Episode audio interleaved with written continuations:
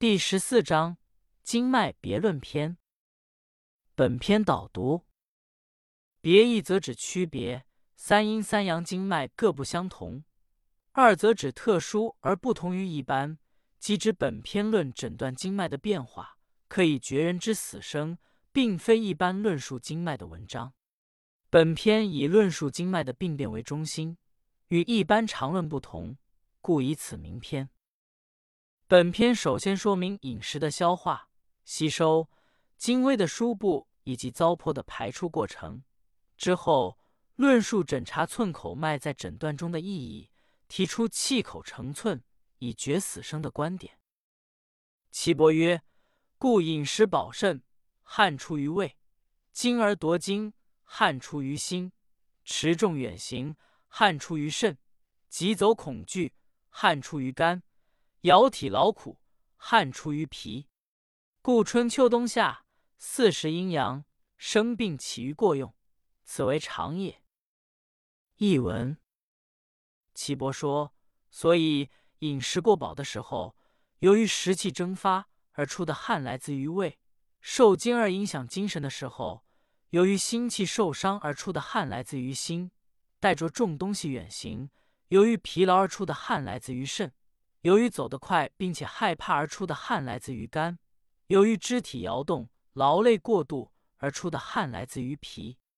所以春秋冬夏四时阴阳变化之中，生病的原因多是由于体力、饮食、劳累、精神等过度而来，这是一定的。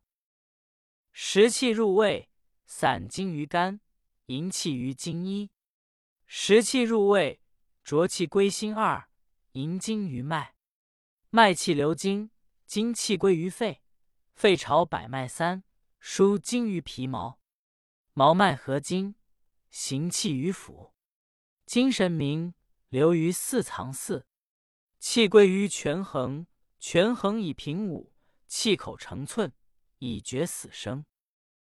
注释：一营气，滋润、浸润；二浊气。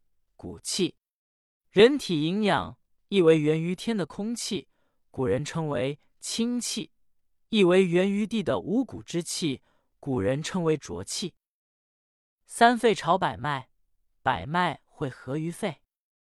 四四脏指心、肝、脾、肾四脏。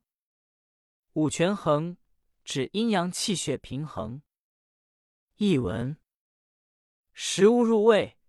经过消化，把一部分精微疏散到肝脏；经过肝的疏泄，将尽您满意的精气滋养于精。食物入胃，化生的另一部分浓厚的精气注入于心，再由心输入血脉，血气流行在经脉之中，上达于肺，肺又将血气送到全身百脉，直至皮毛，毛脉与精气相合。运行精气到六腑，六腑的精气化生神明，输入流于四脏。这些正常的生理活动取决于阴阳气血平衡，其平衡的变化就能从气口的脉象上表现出来。气口脉象变化可以判断疾病的预后。赏析与点评：气口亦称脉口，由于其长一寸九分。故云气口成寸，寸口脉之所以主五脏决死生，是由于寸口的部位在手太阴肺经的经脉上。肺有主治节、朝百脉的作用，选择此处作为切诊的部位，可以查知十二经脉气血的盛衰与否。手太阴肺经起于中焦，还循胃口，上膈属肺，与后天之本脾胃的关系密切。脾胃为五脏六腑之海，气血化生之源。五脏六腑之气味，皆出于胃，而变现于气口。气口亦太阴也。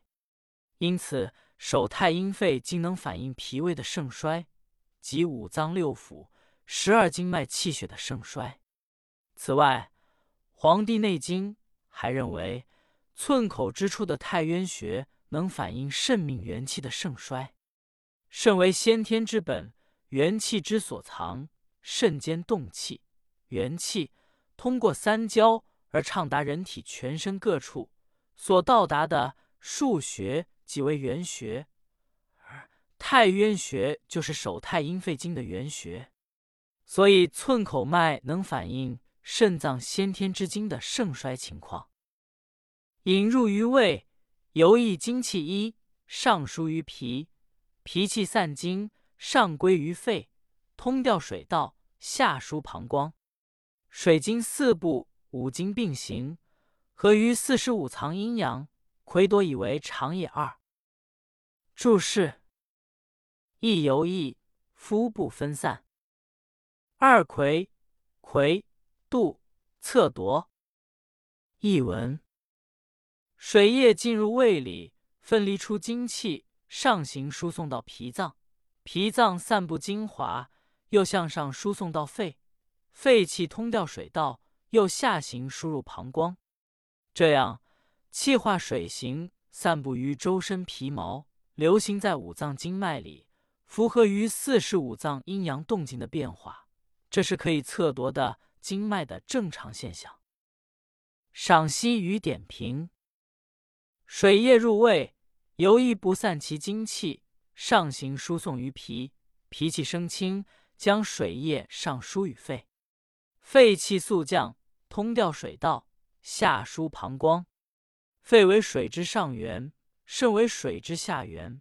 水液属阴，赖肾气与膀胱的气化。得以变化为精液，如此，则水经四部，外而不散于皮毛，内而灌输于五脏之经脉，对全身具有滋润和濡养作用。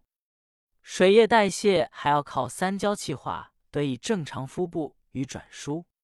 水液代谢与肺、脾、肾三脏关系密切，后世治水肿病也多治肺、脾、肾，有一定的临床指导意义。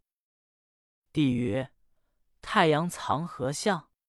岐伯曰：“象三阳而伏也。”帝曰：“少阳藏何象？”岐伯曰：“象一阳也。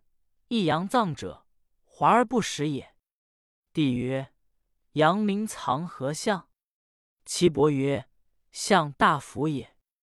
太阴藏薄，言服骨也。二阴薄志，肾沉不服也。”译文：皇帝说：“太阳经脉的脉象怎样？”岐伯说：“太阳经脉像三阳经脉那样极盛，同时它还轻浮。”皇帝说：“少阳经脉的脉象怎样？”岐伯说：“少阳经脉与一阳经脉一样，脉象是滑而不实的。”皇帝说：“阳明经脉之象怎样？”岐伯说。脉象大而且浮，太阴经脉搏动，其脉象沉浮而实骨止；二阴经脉搏动，是肾脉沉而不浮的现象。w w w. s e l s h o s t n e t t x t 小说天堂。